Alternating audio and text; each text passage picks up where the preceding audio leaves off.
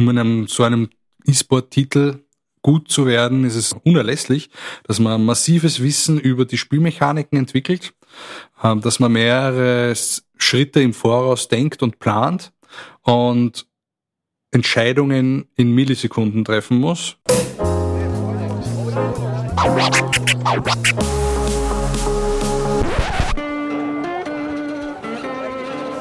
Liebe Hörerinnen und Hörer, herzlich willkommen im Zack Zack Nachtclub. Jeden Donnerstag ab 22 Uhr machen wir die Nacht zum Tag. Ungezwungen, persönlich und mit Open End. Schön, dass ihr heute dabei seid.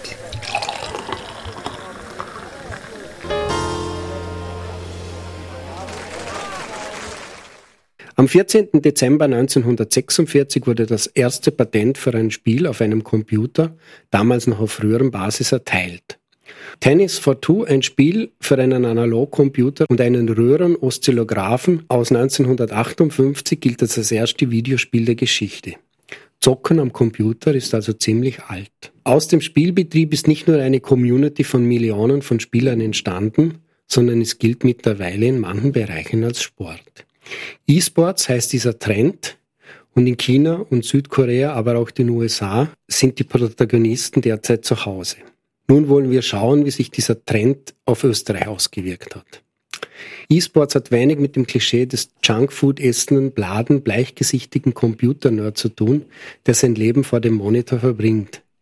Aber es sind vor allem Jugendliche und junge Menschen, die mit Werf dabei sind, Computergames mit Können und teilweise vollem Körpereinsatz zu spielen. Liebe Hörerinnen und Hörer, Thomas Nasswetter begrüßt Sie recht herzlich zur 58. Ausgabe des Zack Zack Nachclubs. E-Sports in Österreich, eine Randerscheinung, Fragezeichen, so lautet das Thema der heutigen Episode.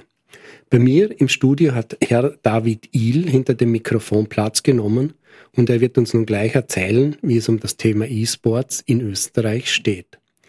Bitte stellen Sie sich vor, Herr Ihl. Hallo, vielen Dank für die Einladung. Ähm, mein Name ist David Ihl, ich bin 37 Jahre alt, Familienvater und in der Privatwirtschaft als Projektmanager tätig. In meiner Freizeit engagiere ich mich zum einen sowohl beim österreichischen E-Sports-Verband, kurz ESVÖ, im Bereich Kommunikation und Presse und unterstütze das Team dort.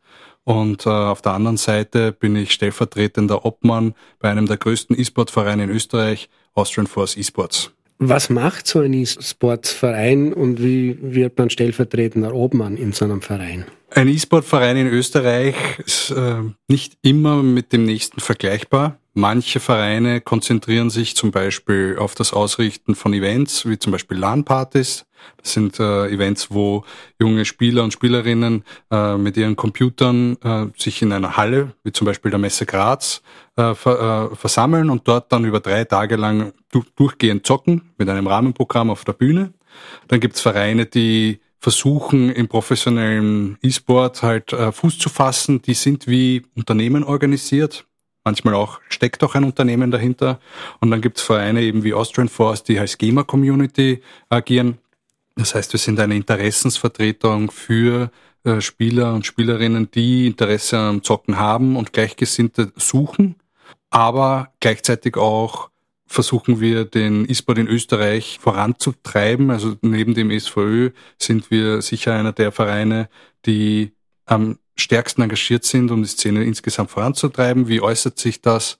Zum Beispiel dadurch, dass wir auf Events ehrenamtlich mithelfen, dass wir Turniere organisieren, dass ähm, Vereinsmitglieder von uns in, äh, im ESVÖ mithelfen bei der Produktion von Übertragungen aushelfen oder auch äh, sich zum Schiedsrichter ausbilden lassen und dann auf Events als eben solche auftreten. Sie haben gesagt, Sie sind Familienvater. Sie sind nicht mehr sozusagen der ganz junge Nerd, wenn, damit sich unsere Hörerinnen und Hörer was vorstellen können.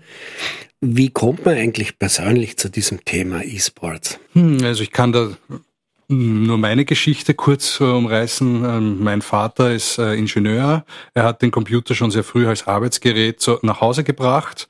Und natürlich damals auch die ersten Computerspiele. Ich kann mich noch sehr gut erinnern an den Amiga, der bei uns im Wohnzimmer in der Ecke gestanden ist, auf dem er die ersten Rennspiele gespielt hat. Hin und wieder durfte ich zuschauen, ein bisschen später dann auch selber spielen, bis ich dann 1994, glaube ich, war das, meinen ersten Computer bekommen habe, zusammen mit dem Flugsimulator, den Microsoft damals rausgebracht hat. Und von da an war ich dem Computerspielen quasi ausgeliefert. Man hat sich natürlich dann im, im Freundeskreis, äh, es hat die Runde gemacht, äh, die, die Spiele getauscht, man hat die Dinge ausprobiert. Und bei den Spielen, die mir gefallen haben, war es dann einfach so, dass äh, manche davon halt äh, zu den ersten E-Sport-Titeln gewachsen sind. Allen voran äh, StarCraft, das war ein ein Strategiespiel, bei dem es auf zwei Aspekte sehr stark ankommt. Das eine ist das Mikromanagement, also das Steuern der einzelnen Einheiten, die man gebaut hat. Und das andere das Makromanagement, das heißt die Economy der eigenen Basis, dass die Rohstoffe in der richtigen Geschwindigkeit abgebaut werden, die Gebäude an der richtigen Stelle stehen und man zur richtigen Zeit die richtigen Weiterentwicklungen anstößt. Das hat mir sehr viel Spaß gemacht. Das war das erste Spiel, das ich wirklich über Jahre hinweg äh, fast ausschließlich gespielt habe und äh, von da hinweg bin ich halt einfach nie ganz vom Zocken weggekommen. Phasenweise kürzer während meines berufsbegleitenden Studiums da war dann die Zeit einfach nicht da und nach dem Studium, wo auf einmal die Freizeit wieder da ist, äh, wieder ein bisschen mehr. Irgendwann waren halt die Freunde dem entwachsen, man selber war noch dabei, dann hat man sich wieder umgeschaut, wer spielt denn so in Österreich? Und da bin ich eben dann auf Austrian Force gestoßen, die in einer Vereinsliste aufgeschienen sind, auf einem Newsportal wurde eine Liste aller Vereine in Österreich geführt. Und ich habe mir dann dort die Leute einfach mal angeschaut und mit denen gesprochen, ein bisschen gespielt und ähm, das sind irrsinnig nette Menschen dort und äh, mittlerweile fast so wie eine zweite Familie. Sie haben gesagt, da waren die ersten E-Sports-Erfolge dabei. Wie funktioniert E-Sport eigentlich für jemand, der sich das jetzt gar nicht so vorstellen kann? Ich möchte jetzt nicht sagen, dass E-Sport Sport ist. Das ist eine Diskussion, die wir vielleicht später in dem Podcast noch führen. Aber ich bringe trotzdem jetzt schon einen Sportvergleich, weil es einfach sehr naheliegend ist. Wenn man sagt, welchen Sport machst du, dann gibt es eine Unterscheidung zwischen Einzelsportarten und Mannschaftssportarten. Genauso kann man den E-Sport gliedern. Und in den Mannschaftssportarten gibt es dann wieder eine Untergliederung nach den, ich nenne es jetzt mal Disziplinen. Ja, beim Sport wäre das Fußball, Handball, Basketball oder Hockey. Beim E-Sport ist es Counter-Strike, League of Legends, Dota, und wie sie alle heißen.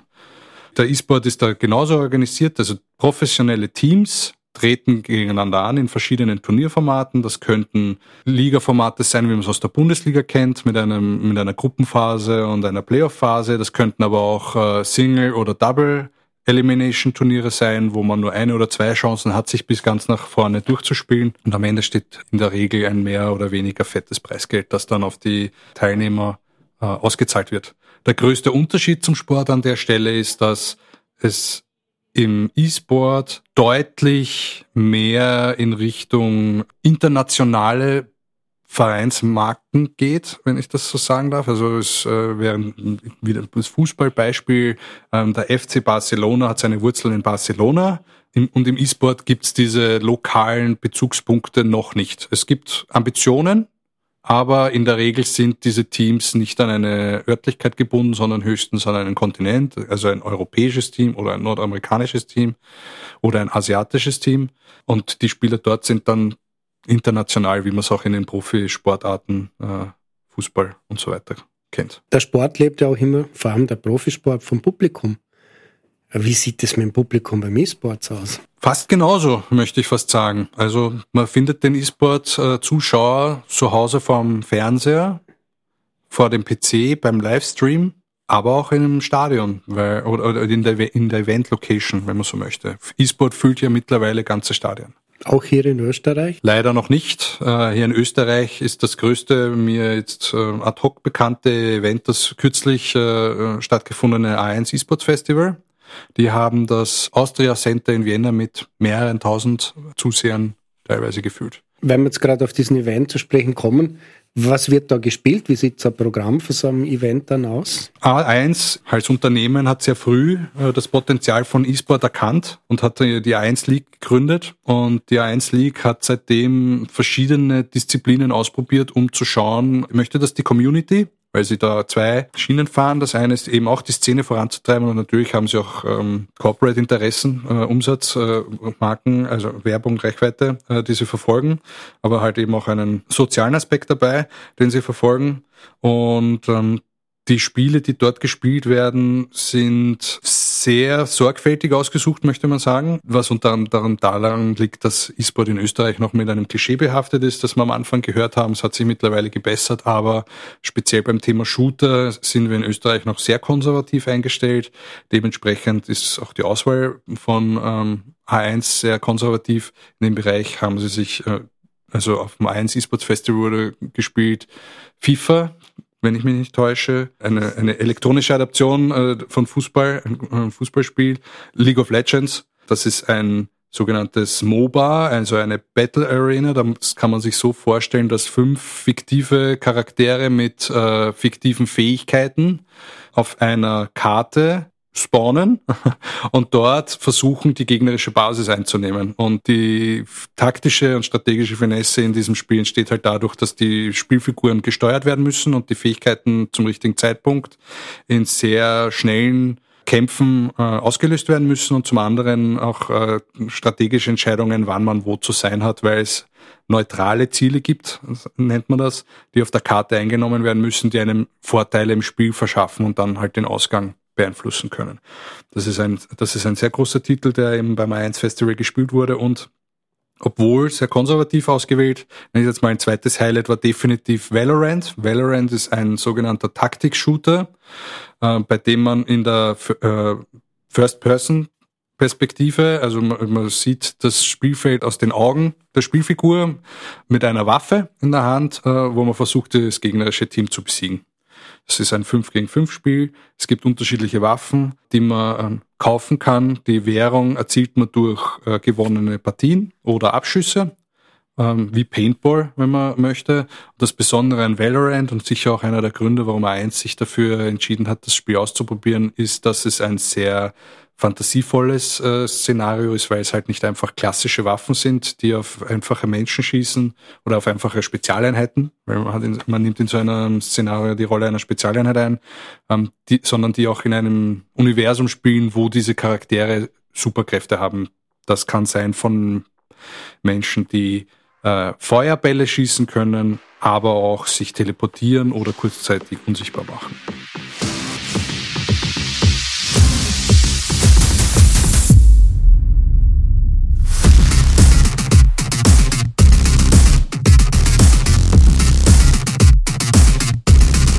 Vor ziemlich genau einem Jahr, im September 2021, wurde die österreichische E-Sports Marktanalyse 2021 veröffentlicht. Die Studie wurde von Nielsen Sports and Entertainment im Auftrag von A1 durchgeführt. 1471 Personen im Alter von 14 bis 55 Jahren wurden dabei in vier Gruppen eingeteilt. Die nationale Gruppe, die repräsentativ für die Bevölkerung steht, Gamer, die mindestens einmal pro Woche spielen, E-Sports-Konsumenten und die A1 E-Sports Community. Das sind Menschen, die die digitalen E-Sports-Kanäle von A1 nutzen. Die Kernaussagen der Studie sind, 56 Prozent der Befragten spielen mindestens einmal pro Woche ein Computerspiel. 13 Prozent der Grundgesamtheit schauen mindestens einmal pro Woche E-Sports. 48 Prozent der unter 14 bis 24-Jährigen geben an, sich für E-Sports zu interessieren. Bei den über 24-Jährigen sind es 28 Prozent. Die große Mehrheit der E-Sports-Konsumenten, nämlich 88 Prozent, spielt auch selbst Videogames. In den unterschiedlichen Zielgruppen werden unterschiedliche Spiele gespielt. Bei der Gesamtbevölkerung stehen FIFA, Call of Duty und Minecraft in der Gunst am höchsten. Bei den 14- bis 24-Jährigen sind es Call of Duty, Minecraft und FIFA. Damit verteilen sich die Spitzenplätze nur anders. Ein völlig anderes Bild ergibt die von der Stichprobe her deutlich kleinere A1 eSports Community. Hier dominieren League of Legends vor den beiden unter Anführungszeichen Ego-Shootern Valorant und Counter-Strike. Spannend ist auch die Tatsache, dass die Lieblingsdevice der Grundgesamtheit national das Smartphone mit 75% ist, gefolgt mit einigem Abstand vom Computer und einer Spielkonsole, während die E-Sports-Community mit 91% den PC bevorzugt.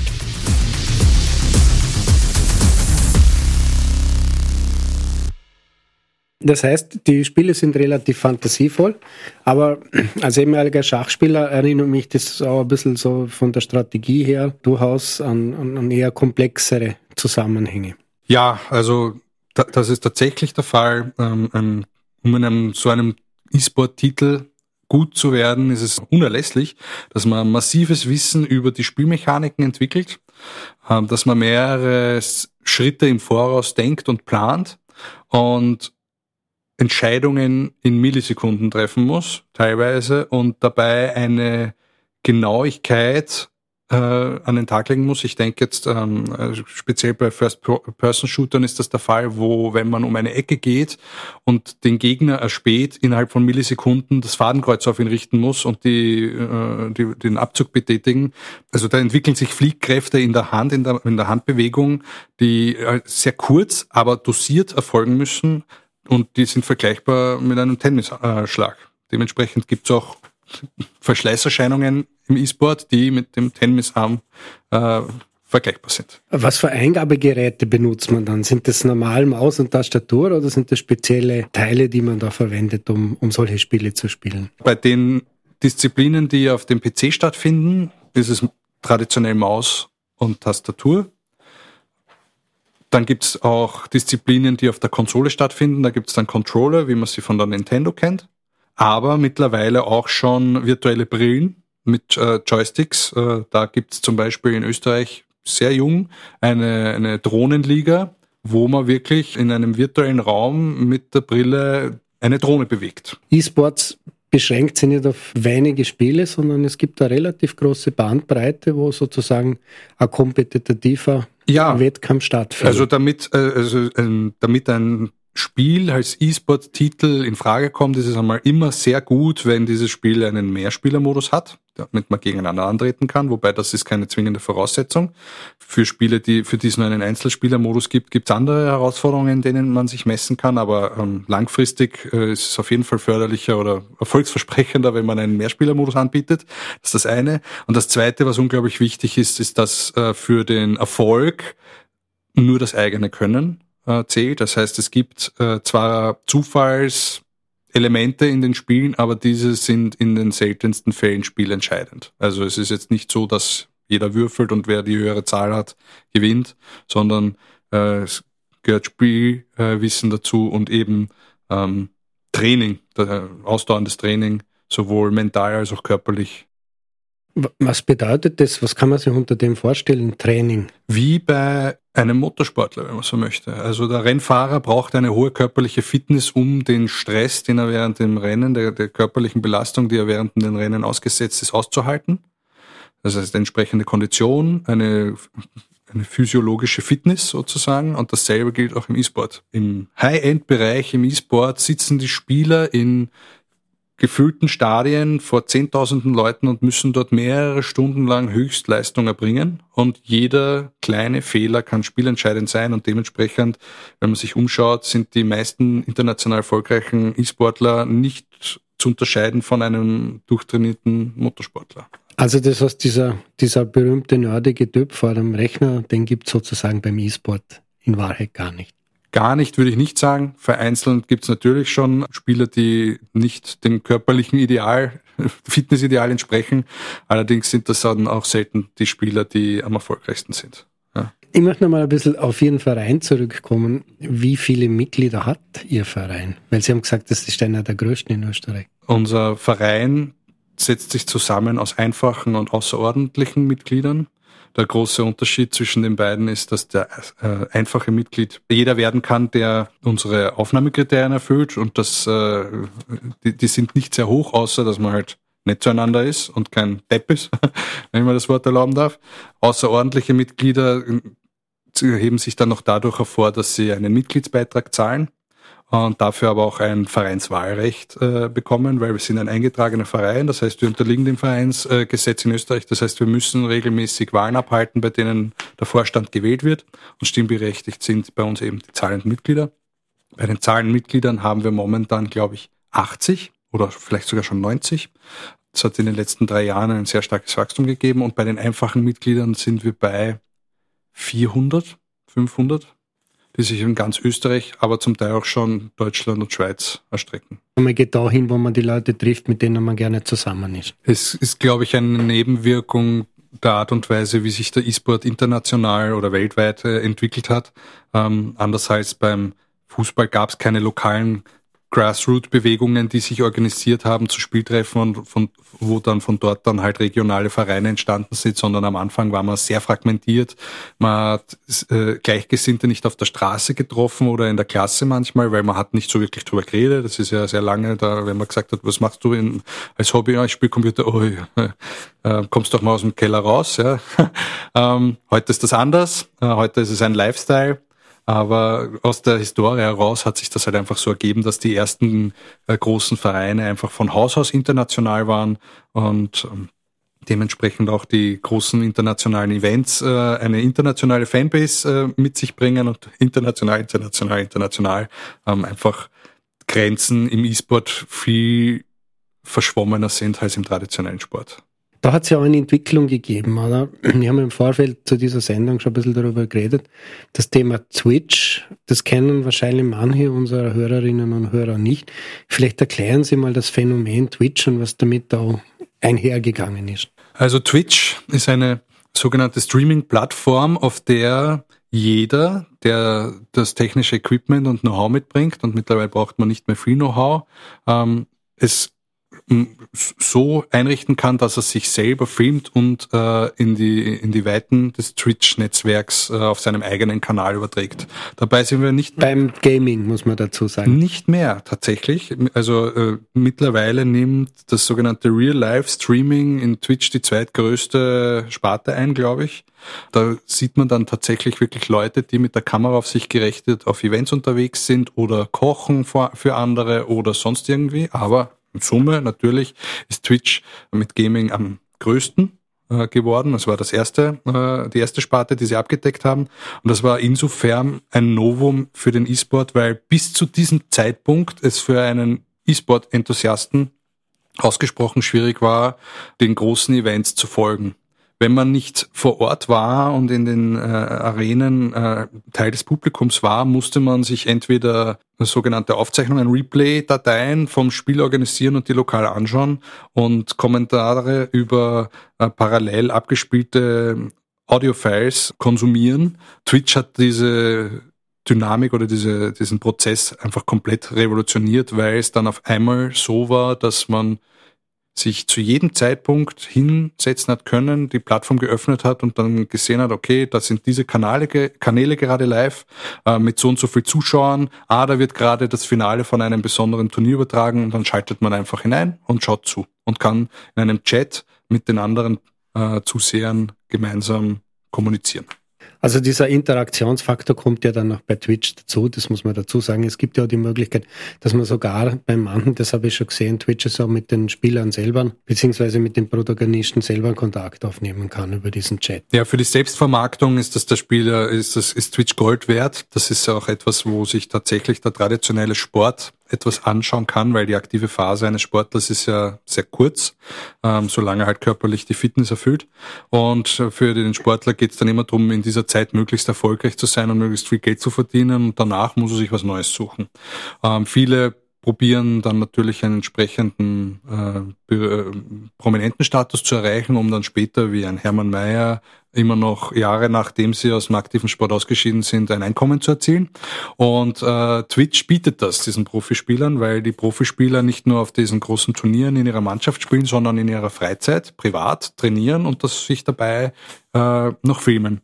Und das ist natürlich irrsinnig reizvoll für einen E-Sport-Fan zu sehen, wie spielt äh, so ein Profispieler. Also man kann ihm über die Schulter schauen, man sieht, welche Einstellungen hat er im Spiel, welche äh, Peripherie verwendet, also welche Marke von der Tastatur, welche Marke von der Maus, welche Marke vom Headset, welchen PC verwendet er, weil die, die Fans sich sehr stark daran orientieren und dem natürlich nacheifern oder auch Tricks und Tipps äh, von den Spielern bekommen in diesem Livestream, wie sie selber besser werden können und dazulernen.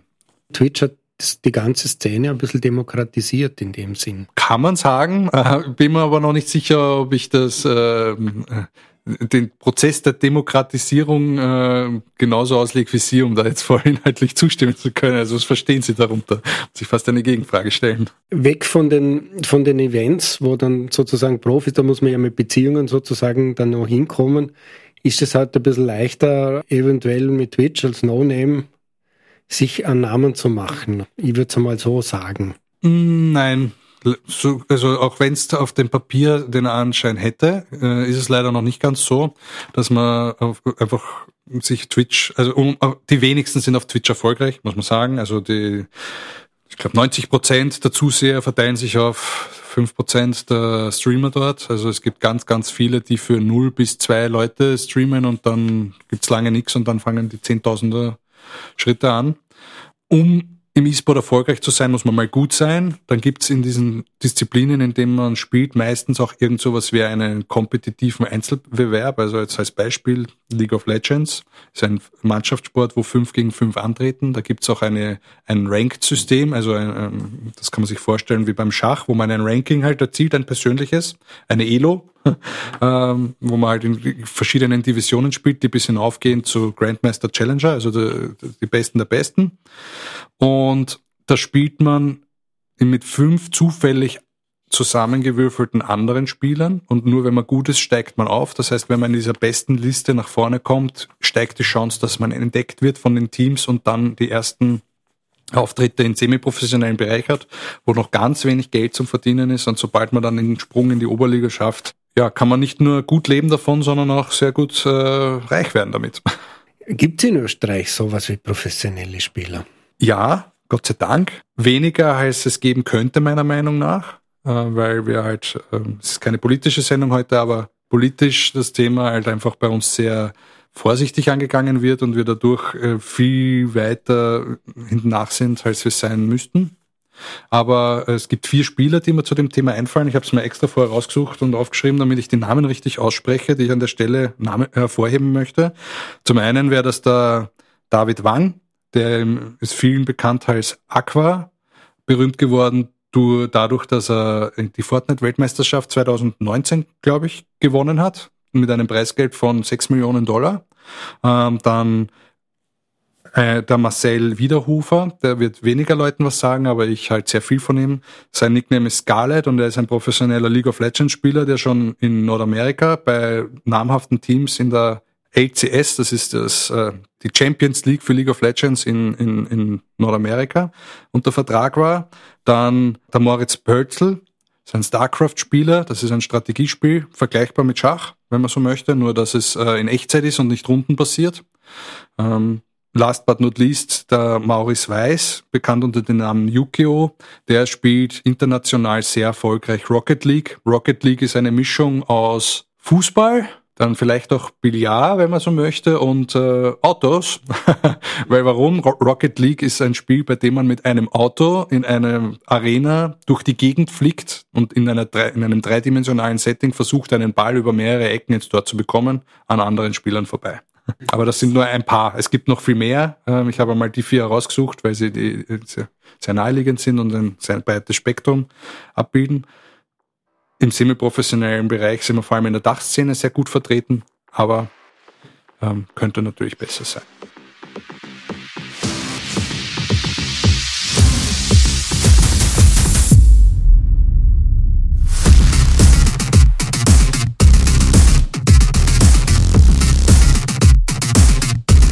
Einige erfolgreiche E-Sportler können bereits in jungen Jahren Millionen an Preisgeldern verdienen. Daneben winken lukrative Werbeverträge. Die Liste der Preisgeldträger ohne Werbeverträge wurde Ende letzten Jahres von dem Dänen Johann Notel Sundstein mit mehr als 7 Millionen Dollar angeführt. Der 1993 geborene E-Sportler hat sich mittlerweile zur Ruhe gesetzt und lebt in Portugal. Nummer 2 auf der Liste ist der Finne Jesse Chirex Vainika mit knapp 6,5 Millionen gewonnenen Preisgeldern. Nummer 3 ist der Australier Anathan Anafam mit 6 Millionen Dollar. Alle drei Spieler spielen das Spiel Dota 2. Der beste Österreicher in der Liste ist der Kärntner David Wang mit knapp 2 Millionen Dollar. Der weltweite Umsatz im Bereich E-Sports stieg laut deutschem Portal Statista.de von 776 Millionen US-Dollar auf 1,14 Milliarden im Jahr 2021. Bis 2025 soll der Umsatz auf knapp 1,9 Milliarden weiter ansteigen. In Deutschland stieg der Umsatz von 8,4 Millionen Euro im Jahr 2013 auf 77 Millionen im letzten Jahr.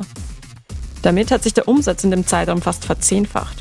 Für Österreich sind leider keine Zahlen bekannt. Sehr spannend ist auch die Tatsache, dass bisher beim Spiel Dota 2, das die bestverdienendsten Spieler spielen, insgesamt bisher 235 Millionen an Preisgeldern ausgeschüttet wurden. Davon gingen nur 6.300 Dollar an Frauen. Insgesamt taucht unter den 300 der Preisgeldliste keine einzige Frau auf. Dieser Tatsache werden wir in einem Follow-up-Nachtclub nachgehen.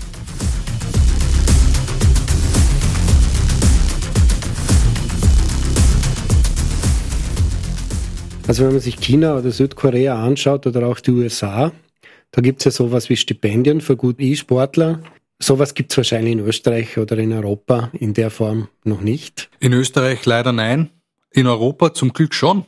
Also vor allem in den skandinavischen Ländern ist E-Sport äh, in der Gesellschaft deutlich akzeptierter. Und äh, mein Lieblingsbeispiel in Europa ist Dänemark.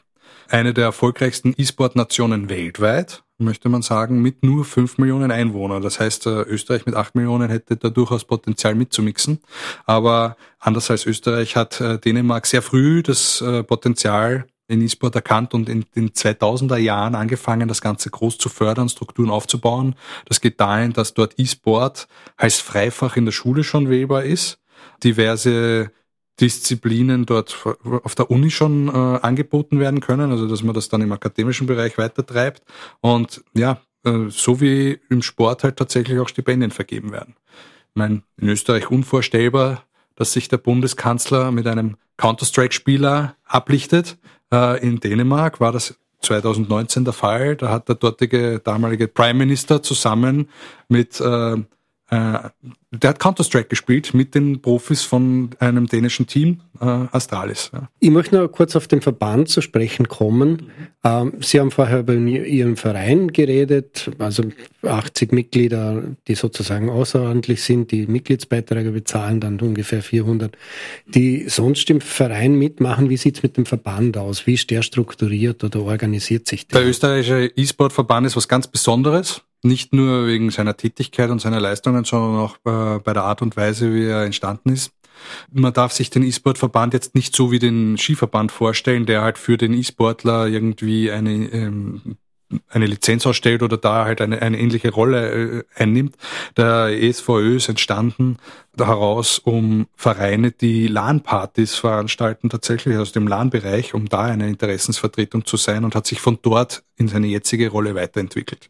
Das heißt, Mitglieder im Verband sind nicht Einzelpersonen, sondern Vereine.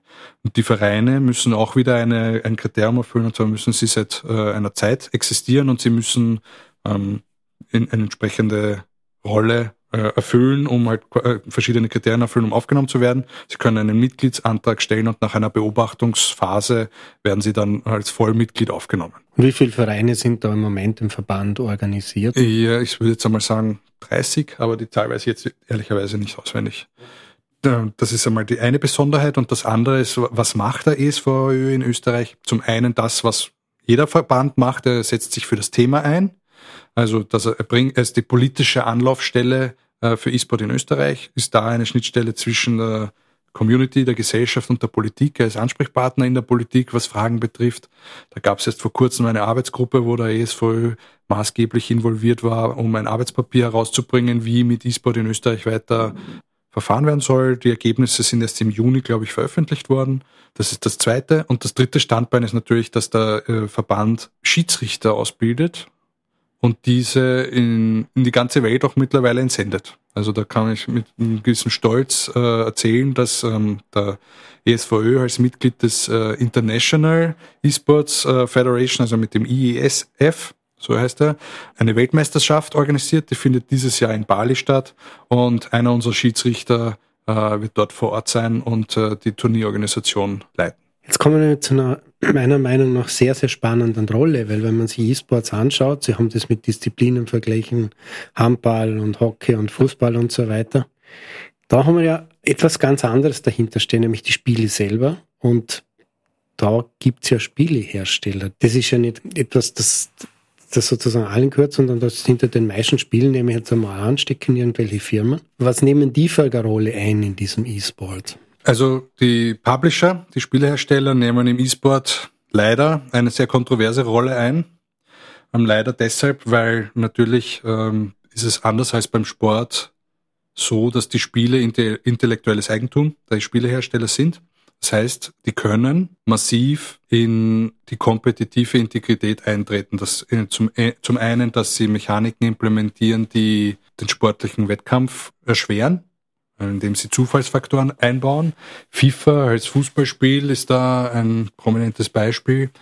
Dort gibt es einen äh, Profi-Modus, ähm, bei dem man äh, Spielerkarten kaufen muss in äh, Sammelpacks, wie man es von früher kennt, die Panini-Sticker, wo man sich so ein Package kauft, das macht man auf und da sind Spieler drin und muss hoffen, dass gute Spieler drinnen sind, mit denen man sich seine Mannschaft zusammenstellt, damit man dann online gegen andere überhaupt eine Chance hat. Das führt dazu, dass jemand, der kein Geld da hineinsteckt, das ganze Jahr braucht, um sich eine Mannschaft zusammenzustellen, die kompetitiv wettbewerbsfähig ist, was blöd ist, weil FIFA kommt jährlich neu raus und damit ist der ganze Fortschritt zunichte. Und andere Spieler, die vorne dabei sein wollen, mehrere tausend Euro investieren müssen am Anfang, damit sie gleich ihr, ihr, ihre Mannschaft so zusammengestellt haben, dass sie mit dabei sein können. Das ist ein Aspekt, den man in der Szene als Pay-to-Win bezeichnet. Und das schadet natürlich der kompetitiven Integrität des Spiels und dementsprechend auch meiner Meinung nach dem Ansehen eines Titels als E-Sport-Titel. Das ist eine Kontroverse, der sich FIFA äh, stellen muss, zusammen mit der Lootbox-Thematik. Das ist eine andere Kontroverse im, im Gaming-Bereich. Ein, ein Spielhersteller kann aber auch ähm, förderlich sein für ein Spiel. Riot Games zum Beispiel hat sehr früh erkannt, dass der E-Sport ein Marketinginstrument ist. Warum? Riot Games äh, entwickelt ein Spiel, das gratis ist. Jeder kann sich herunterladen, jeder kann es spielen und jeder kann sich mit Zeit die Charaktere, die da drin sind, mittlerweile gibt es über 150 Charaktere, die man da drin spielen kann, die kann man sich freischalten. Man kann sie aber auch kaufen, wenn man möchte. Es ist jetzt aber nicht so, dass wenn man nicht alle Charaktere hat, nicht vorne dabei sein kann. Man kann auch mit einem Charakter ganz, ganz oben mitspielen. Ihren Umsatz macht Riot Games mit dem Verkauf von sogenannten Skins. Das sind Modifikationen an diesen Charakteren, die man kauft, damit sie anders ausschauen. Das heißt, ein Ritter, der eine silberne Rüstung hat, hat auf einmal eine goldene Rüstung oder er schaut auf einmal aus wie ein Roboter. Ähm, die Feuerbälle sind nicht mehr gelb, sondern blau. Ähm, da gibt es verschiedene Themen, sage ich jetzt einmal, Kostüme, die sie, diese Spielfiguren anziehen können, die den Spielern mehr oder weniger gefallen. Man kann sich da mehr oder weniger eine Kleidersammlung oder eine Skinsammlung zusammenstellen und dafür gibt man das Geld aus damit finanziert sich Riot Games und sie haben erkannt, okay, wenn die Leute sehen, dass ein Profispieler mit einem Skin spielt, dann kaufen sie diesen Skin. Da gibt es ein sehr berühmtes Beispiel vom besten League of Legends Spieler der Welt und wahrscheinlich auch größten E-Sportler der Welt. Es ist ein Koreaner der mit dem äh, Rufnamen Faker. Der ist bekannt dafür, dass er seine Charaktere ohne Skin spielt. Der spielt immer mit dem Standard-Skin äh, der, weil mit dem Argument, er findet die auch sehr schön und er möchte, dass die gesehen werden.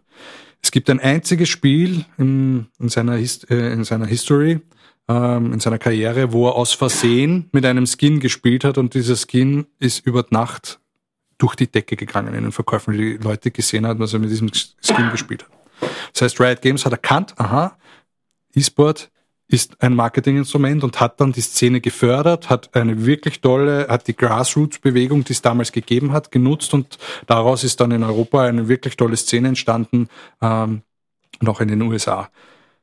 Leider kann man Riot Games auch als Negativbeispiel in diesem Zusammenhang nennen, weil sie hm, die, sie haben den E-Sport weltweit wirklich revolutioniert, auch was die Produktionsqualität der Events betrifft. Aber sie haben auch dann begonnen zu sagen, okay, wir wollen kontrollieren, wer bei uns dabei ist. Riot Games ha hat als Publisher natürlich das Recht zum sagen, wer darf bei meinen Events mitspielen. Jetzt gibt's natürlich Unternehmen, die erkennen äh, E-Sport auch als äh, Marketingplattform, sozusagen Internet-Services, ja, namentlich Pornhub die begonnen, oder was YouPorn, eine von denen, ich weiß es nicht, ähm, die gesagt haben, okay, junge männliche Zielgruppe, das ist, deckt sich mit unserer, wir gründen ein eigenes E-Sports-Team und wir spielen bei diesem Turnier mit. Hat Riot Games gesagt, nein, sexuelle Dienstleistungen, Alkohol, Glücksspiel wollen wir bei uns nicht haben und Teams und Marken sind per se ausgeschlossen, dort irgendwie zu werben. Jetzt könnte man meinen, das ist gut. Ja, ist es, wenn man daran denkt, dass da halt auch Jugendliche und unter 18-Jährige zuschauen und, äh, und das Spiel spielen und mit solchen Marken vielleicht noch nicht in Kontakt kommen sollen. Aber mit der Professionalisierung der Profiszene haben sie auch begonnen, Regeln aufzustellen, die es äh, dem semiprofessionellen Bereich zunehmend erschweren, Teil dieses Ökosystems zu sein. Das fängt damit zum Beispiel an, dass man als, äh, dass man als Dritt, Drittdienstleister, Drittunternehmen kein Turnier in League of Legends mehr heute veranstalten kann, bei dem es ein Preisgeld gibt. Man muss eine Anfrage an League of Legends stellen, um eine Lizenz zu bekommen. Diese Lizenz bekommt man nur, wenn man eine gewisse Höhe am Preisgeld nicht überschreitet. Und ähm, das darf kein Liga-Format sein, das sich über mehrere Wochen erstreckt zum Beispiel, sondern es muss ein Cup sein, der innerhalb eines kurzen Zeitraums ausgespielt wird. Das hat uns in Österreich sehr wehgetan, weil äh, A1 mit der A1 eSports League eigentlich ein sehr tolles Format hatte, um österreichischen Spielern ein Spotlight zu geben. Das war so der Sprungbrett in die nächste höhere Ebene. Das gibt's nicht mehr. Jetzt gibt's nur noch den A1 eSports Cup in League of Legends, was natürlich äh, für die Vereine deutlich weniger Reichweite äh, bringt. Und das ist im E-Sport die Währung, so wie bei Medien auch Reichweite. Darüber verdienen E-Sport-Vereine oder auch Organisationen weltweit heute ihr Geld über Reichweite. Ein gutes Beispiel dazu, damit man sich so eine Dimension vorstellen kann. Ähm, der Face Clan, wenn man so möchte, das ist der Name des Teams, der, der ist einer der wenigen erfolgreichen Vereine, die an die Börse auch gegangen sind und dort gehandelt werden. Die haben jetzt vor kurzem ihr, das erste Mal ihre Bilanz veröffentlicht und dort ist sichtbar geworden, dass 80 Prozent ihres Revenues über Sponsorings erzielt werden. Wie werden Sponsorings erzielt im E-Sport? Über Reichweite. Das heißt, man muss erfolgreich sein und man muss die Reichweite in der Zielgruppe haben, damit man äh, die Gehälter, äh, das Geld aufstellen kann, um die Gehälter der Spieler zu bezahlen, die sich in dem Bereich dann schon in Millionen äh, im Millionenbereich abspielen. Sozusagen diese Kommerzialisierung, die ist auch im E-Sport-Bereich deutlich sichtbar. Ja, es ist ein Problem. Es ist auch ein Problem auch in politischer Perspektive, weil anders als beim Sport, also wenn es jetzt um die rechtliche Frage geht, kann man natürlich jetzt einmal sagen, die technische Definition ist Sport E-Sport, da können wir uns vielleicht einmal einigen. Ja. Ähm, wenn wir jetzt davon ausgehen, ja, ein kurzes Gedankenexperiment, ja, Sport, äh, E-Sport ist wie Sport, weil Schach ist ja auch ein Sport und äh, da rennt man auch nicht über den grünen Rasen und äh, wenn wir von dieser Prämisse mal ausgehen, dann führt das ja bei, der, bei dem Gedanken dazu, dass wenn E-Sport Sport ist und Sport gefördert wird in Österreich, dann werden Publisher gefördert, die Spiele herausbringen, die als E-Sport-Titel betrachtet werden. Und dann ist es sowas wie eine Unternehmensförderung und ich glaube, das ist ein Thema, das man sich sehr genau überlegen muss. Und das ist, das ist auch etwas, was die Diskussion sehr bestimmt bei der Frage, ob Sport E-Sport sein kann. Ähm, für uns als E-Sport-Verband, wir haben nicht so, wir, wir wünschen uns, dass es eine Regelung gibt. E-Sport als Sport zu betrachten, wäre eine schnelle Lösung für viele Probleme, die in dem Bereich äh, existieren. Das fängt damit an, wenn ich einen internationalen Spieler habe, kriege ich ihn mit einem Sportvisum in die EU, in die EU hinein. Wenn er, wenn, aber wenn ich in einem Land bin, wo E-Sport kein Sport ist, dann braucht er ein Arbeitsvisum und muss normal angestellt werden, also arbeitsrechtliche Fragen. Da geht es dann auch um die Versteuerung von Spielergehältern, Gehältern, ähm, die, die eine Frage aufwerfen. Und da ist der Publisher, der von solchen Regelungen indirekt profitiert, weil je größer sein E-Sport ist, desto größer ist der Marketing-Effekt. Ähm, das darf man nicht außer Acht lassen. Ja?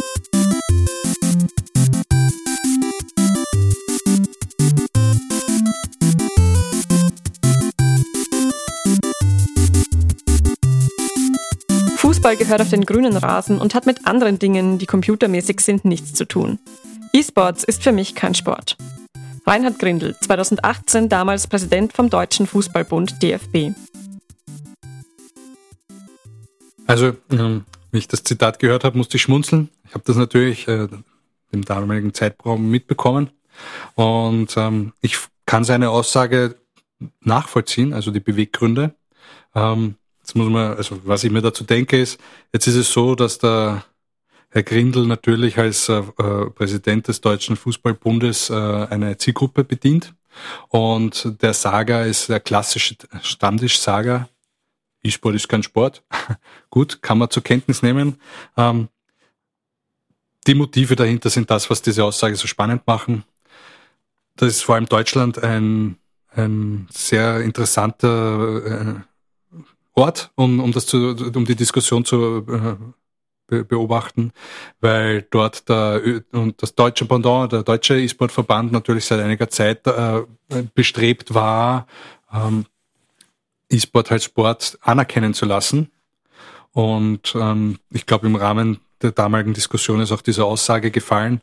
Und wenn, wenn ich sowas höre, dann, dann muss man sich einfach klar sein, da geht es am Ende des Tages leider auch um Geld. Weil wenn E-Sport als Sport anerkannt wird, dann werden sie auch Zugang zu sogenannten Fördertöpfen bekommen und der Kuchen wird deshalb nicht größer, sondern eher kleiner für alle und da ist dementsprechend verstehe ich die Skepsis, die der traditionelle Sport gegenüber dem E-Sport hat, auf der einen Seite. Und auf der anderen Seite muss ich schmunzeln, weil Fußball hat ein großes Problem. Im laufen die Fans davon. Was heißt das? Äh, ja, ne, traditionelle Vereine haben es schwer, neue Fans zu akquirieren. Und äh, was haben die Vereine gemacht? Sie sind in den E-Sport gegangen. Jeder größere Fußballverein in Deutschland, Bayern München, Dortmund hat mittlerweile einen E-Sport-Verein, wo sie E-Sportler unter Vertrag haben.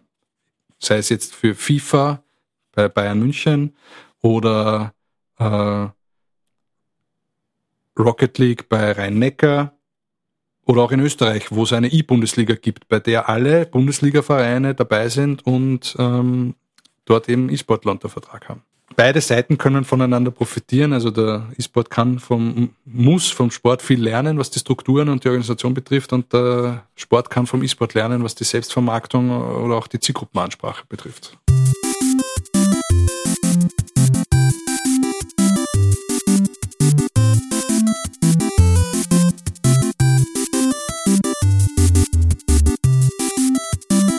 Bin kein abergläubiger Mensch, aber als mir der Spitzname Emperor of Terror angegeben wurde, fühlte ich etwas Spezielles. Wenngleich ich regelmäßig 10 Stunden am Tag trainiere und sich mein ganzer Körper anfühlt, als würde er sich verflüssigen, hält mich der Gedanke daran, dem Namen gerecht zu werden, bei der Stange. Lim Boxer Jovan, einer der bekanntesten StarCraft-Spieler der Welt.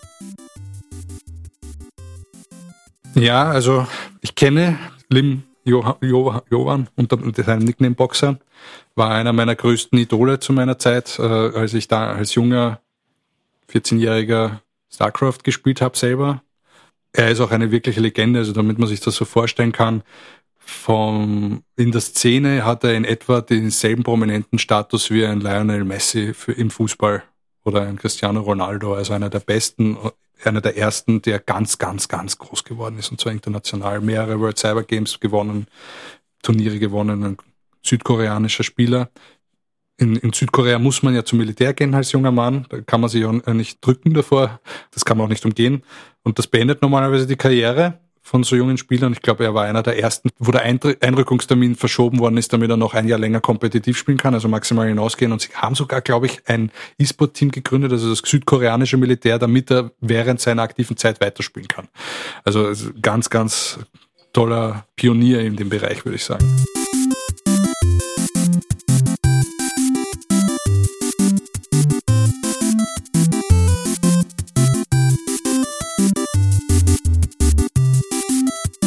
Die oberste Devise und meine persönliche Empfehlung für Marketingaktivitäten im E-Sport ist, trauen Sie sich etwas.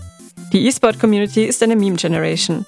Bestes Beispiel dafür ist der Twitch-Chat, in dem bekannte Memes als Emotes genutzt werden und regelmäßig aus den Livestreams heraus neue entstehen. Warum das für Marketing wichtig ist? Weil die Community durch klassische Werbung wie in Fernsehen, Radio oder Print nicht optimal zu erreichen ist.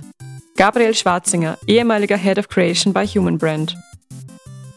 Also ich kann der Aussage vom Kollegen da an der Stelle nur zustimmen. Auch wenn man sonst nichts dieser Podcast-Folge mitnimmt, dann zumindest den Appell, E-Sport als Chance zu begreifen in der Kommunikation. Ich habe es vorher schon erwähnt, dass es halt bei den Vereinen um Kommunikation und Reichweite geht und um welche Reichweite geht es halt in der Zielgruppe. Jetzt muss man sich fragen, wer ist die Zielgruppe im E-Sport? Da hat A1 äh, eine Studie mit Nielsen gemeinsam durchgeführt, wonach jeder zweite Österreicher und Österreicherin hin und wieder Computerspiele spielt. Und von dieser Zielgruppe, also von diesen 50 Prozent der Österreicherinnen und Österreichern, ähm, gibt es dann auch einmal einen kleineren Prozentsatz, der sich auch für den E-Sport interessiert. Aber man kann diese Zielgruppe nicht mehr auf, äh, nicht mehr so einfach auf demografische Merkmale festmachen. Ja, sie sind zwar noch überwiegend männlich, aber wenn man es im größeren Spektrum sich anschaut, dann ist es mittlerweile ein Querschnitt der Gesellschaft. Und die Chance, die sich da bietet, ist, eine Gruppe von Menschen auf eine Art und Weise anzusprechen, wie man sie sonst nicht mehr erreicht. Klassische Medien kämpfen immer um ihre äh, Zielgruppen und haben mit schwinden Lesern und Hörerzahlen zu kämpfen. Und wo sind die unterwegs? Im Internet, im E-Sport. Gerade im technischen Bereich oder auch für äh, Firmen in der EDV, in der IT, ist E-Sport das kosteneffizienteste Medium, äh, um ihre Zielgruppe zu erreichen. Welche Zielgruppe, von welcher Zielgruppe spreche ich da? talentierte Menschen, die programmieren können oder sich mit IT-Themen auseinandersetzen, kann man dort mit Summen oder Budgets erreichen, für die man auf klassischen sozialen Netzwerke das 10 bis 100-fache ausgeben muss. Wenn man sich überlegt, als Beispiel wieder eine Anekdote, ähm, in Katowice findet jährlich ein größeres Counter-Strike-Turnier statt, das international für sehr hohe Zuschauerzahlen sorgt die Reichweiten, die dieses Turnier erzielt, würden bei einer österreichischen Tageszeitung den Preis von mehreren hunderttausend Euro veranschlagen. Der Head-Sponsor bei diesem Event hat aber nur einen mittleren fünfstelligen Betrag zahlen müssen, um die gleiche Reichweite zu erzielen. Und das Learning, was ich dazu schon hatte oder was Firmen in Österreich dazu schon gemacht haben, ist, wenn man zum Beispiel im Recruiting in der E-Sport-Szene sucht, gerade bei den äh, Specialists oder den High Potentials, äh, die nicht mehr auf den Jobbörsen unterwegs sind und äh, sich dort dann den nächsten Job suchen, sondern von Headhuntern eher abwerben lassen, kann man sich schon überlegen, ob man so ein Recruiting-Büro mehrere tausend Euro, äh, was man dann Honorar zahlt, investiert, um eine Person zu finden oder um das gleiche Geld vielleicht zwei oder drei in der Szene. Insofern noch einmal der Appell E-Sport als Chance, um Zielgruppen anzusprechen, die man sonst nicht mehr erreicht.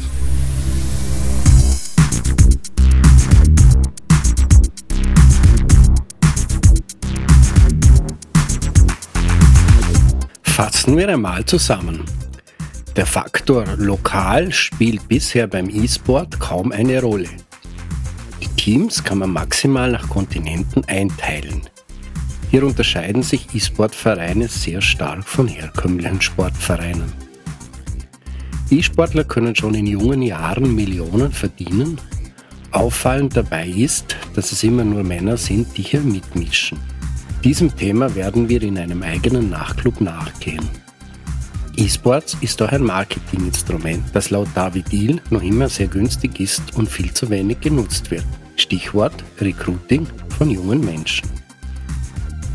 Die politischen Rahmenbedingungen für den E-Sport in Österreich passen derzeit überhaupt nicht, beziehungsweise es gibt keine.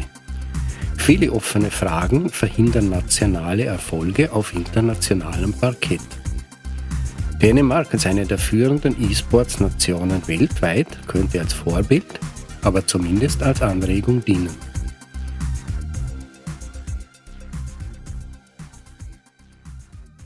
Wie würden Sie sich so ein bisschen die Zukunft wünschen von E-Sports jetzt gerade auf Österreich heruntergebrochen?